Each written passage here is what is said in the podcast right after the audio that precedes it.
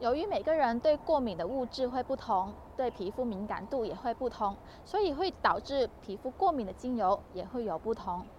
在我身边确实会有对薰衣草过敏的个案，但也有人把柠檬香茅用在脸上也不会有过敏的一些个案。那么我究竟怎么样才知道自己对这些精油呢？会不会过敏呢？所以这一集我们就一起来说说如何测试我们的皮肤是否对精油会有过敏。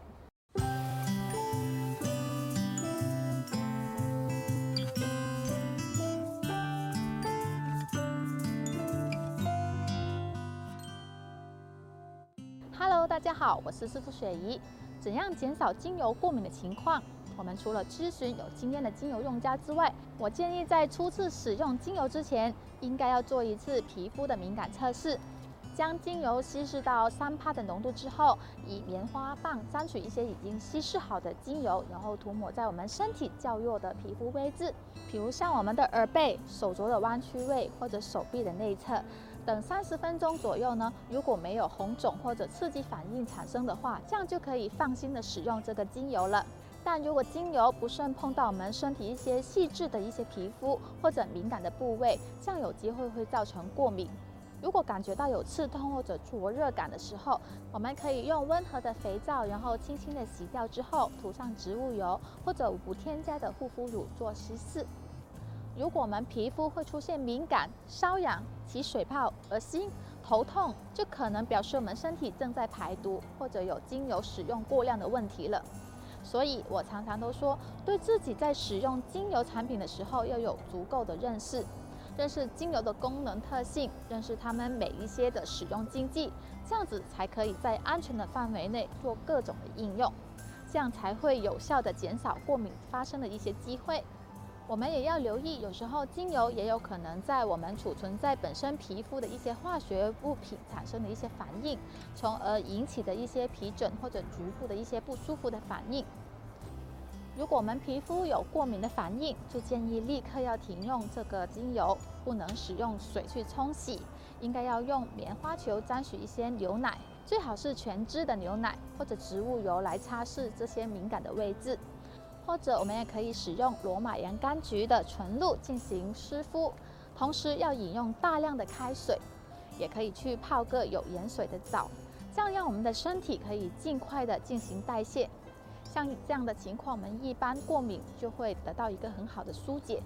但是如果涂完植物油还是没有减轻，还是感觉非常疼痛的时候，就要马上就医了。当然，我们还要避免去使用一些掺有化学工原料的一些精油，因为危险会非常大。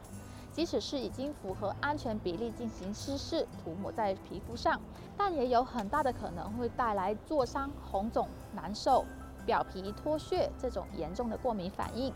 所以，正确的使用精油应该要遵从以下六个要点：第一是要确定精油的品质，也是非常关键的要素。纯正的精油全部都是萃取于天然的植物，不含任何的化学添加物、防腐剂、香精或者人工色素。如果用到劣质的化学品的话，不但没有效果，还会对我们的身体有害。第二是纯正的精油呢，不可以直接接触我们皮肤。精油是植物非常高浓缩的精华，如果直接接触皮肤的话，就很容易造成我们的刺激和压力了。第三呢，要注意的是。稀释使用的时候，像小孩子、成年人、老人家、敏感的人士，在身体或者面部呢，分别使用的稀释的浓度都是要符合剂量的，这样都可以减少不良的反应情况。第四，在使用一些完全没有使用过的精油呢，一定要稀释好之后呢，涂抹在我们前臂或者手腕的内侧，做一个敏感的测试。如果我们的皮肤出现了发痒或者红肿这些非常不正常的情况，就要马上停止使用。第五是一些特别的人士，比如像孕妇、有哮喘、癫痫症这些人，有时候很容易会对这些香气会起到一些反应，所以在使用精油之前，要先咨询专业的芳疗师，在正确的指导下，然后根据你的性别、身高、年龄、体重，还有过往的一些生病史。这些严格的控制精油的用量和使用方法，避免精油在使用过程中会引起不良的反应。第六就是三岁以下的婴幼儿，在身上就不建议使用精油，我们可以优先使用纯露来处理。在施展芳香疗法的前提下，要先做一个很好的咨询。此外，在这里还要特别提醒，就是即使稀释好的精油，也千万不要涂抹在我们一些黏膜或者滴入我们的眼睛里面，更不要口服精油。只要掌握以上的一些原则，基本呢，精油用在我们身上是不会有什么副作用的。希望大家都可以安全的使用好精油，让它带给你健康、美丽、开心的好生活。我今天的分享就到这里，喜欢的朋友请帮忙订阅、点赞和分享，我会继续为大家带来更多关于芳疗的小知识。谢谢观看，我们下次再见喽，拜拜。